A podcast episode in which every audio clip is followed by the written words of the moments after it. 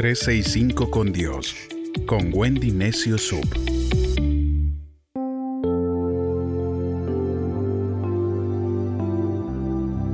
...28 de mayo... ...Salmo 138... ...vive con propósito...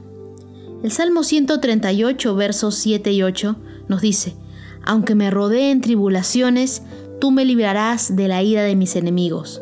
Contra el enojo de mis enemigos extenderás tu mano, tu poder me salvará. El Señor cumplirá sus planes para mi vida, porque tu gran amor, Señor, es para siempre. No me abandones porque tú me hiciste. Dios es un Dios de propósitos. No hay nada en este universo que esté de más, pues aún las cucarachas tienen un propósito. Por decir algo, la luna, sin ella sería imposible vivir en este planeta. Ella limpia los océanos y las costas de todos los continentes. Sin las mareas que crea la luna, todas nuestras playas y nuestros puertos serían un pozo hediondo de basura y sería imposible vivir cerca de ellos. A causa de las mareas que la luna controla, continuas olas rompen en las costas, con las que se airean los océanos del planeta y proveen así oxígeno para el plancton, que es el fundamento mismo de la cadena alimenticia de nuestro mundo. Sin el plancton no habría oxígeno y el hombre no podría vivir en la Tierra. ¿Verdad que la luna, deshabitada y todo, tiene un propósito? Pero sabes, aún el polvo realiza una increíble función. A pesar de que a diario tenemos que echarlo fuera de nuestras casas, si no fuera por el polvo, nunca veríamos el cielo azul a 27 kilómetros por encima de nuestro planeta, no hay polvo de la Tierra y el cielo a partir de allí es siempre negro. Es más, si no fuera por el polvo, nunca llovería, porque una gota de lluvia se compone de 8 minúsculas gotitas de agua y cada una de esas gotitas envuelve una ínfima partícula de polvo. Sin estas, el mundo se resecaría y la vida dejaría de existir. Como ves, hasta el polvo tiene su razón de ser. ¿No la tendrás acaso tú? Hoy Dios quiere que sepas que no estás de sobra en esta tierra, que tienes que descubrir el propósito que Él tiene para tu vida. Cada vez que Dios manifestó su presencia a alguien fue para decirle el propósito que tenía para su vida.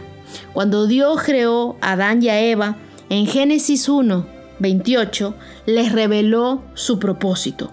Cuando Dios se le aparece a Noé, igualmente le da su propósito en Génesis 12, versos 2 y 3. Con Moisés ocurrió igual. Apenas conoció a Dios, supo que libraría a su pueblo de Egipto. Al principio trató de hacerlo en su tiempo, en sus fuerzas, mató a un egipcio, porque, y luego tuvo que huir al desierto. Pero de allí Dios lo sacó y esta vez ambos llevaron a cabo la tarea juntos. Y así Moisés pudo cumplir su propósito y librar a Israel de la esclavitud de Egipto, a llevar al pueblo hasta la tierra prometida. Dios tiene tantos propósitos para nosotros como personas hay en la tierra. Entonces no digas, ah, pero eso era con Abraham, eso era para David, yo no soy ninguno de ellos, yo no soy Moisés. ¿Sabes que nuestro Dios no hace diferencia entre las personas? Él tiene un propósito para todo ser humano. Yo creo que no debemos compararnos con los demás ni pensar que un propósito es más grande que otro. Lo único grande es que lo cumplamos fielmente. El problema es cuando no sabemos el propósito de Dios para nuestra vida. Solemos inventarnos uno nosotros mismos. Y qué importante es que nosotros descubramos ese propósito que Dios tiene para nuestras vidas. Si tienes un poderoso porqué, tendrás el cómo que necesitas. Quien no tiene un propósito es como un barco sin timón. Aquello que busca tu corazón determina cómo vivirás. Mientras que el propósito hace lo que debe, el talento hace lo que puede. Debemos saber que Dios cumplirá su propósito en nuestras vidas sí o sí. Martin Luther King dijo, si el hombre no descubre algo por lo cual morir, no tiene aptitud para vivir. Una vida sin propósito es una muerte prematura. No estarías vivo si Dios no tuviera un propósito contigo. El Salmo 33, verso 11 dice, pero los planes de Él permanecen para siempre. Sus intenciones son inamovibles. Aquello en lo que crees es la fuerza que determina lo que lograrás en esta vida.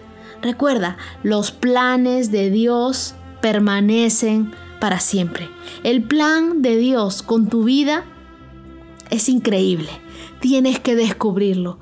Descúbrelo a través de tus talentos, descúbrelo a través de la Biblia, descúbrelo en oración, descúbrelo cada día que le sirves a Dios de alguna de las formas en las que tú sabes hacerlo. Cuando sientes pasión por hacer las cosas de Dios, vive con propósito y recuerda que los planes que Dios tiene para tu vida se van a cumplir.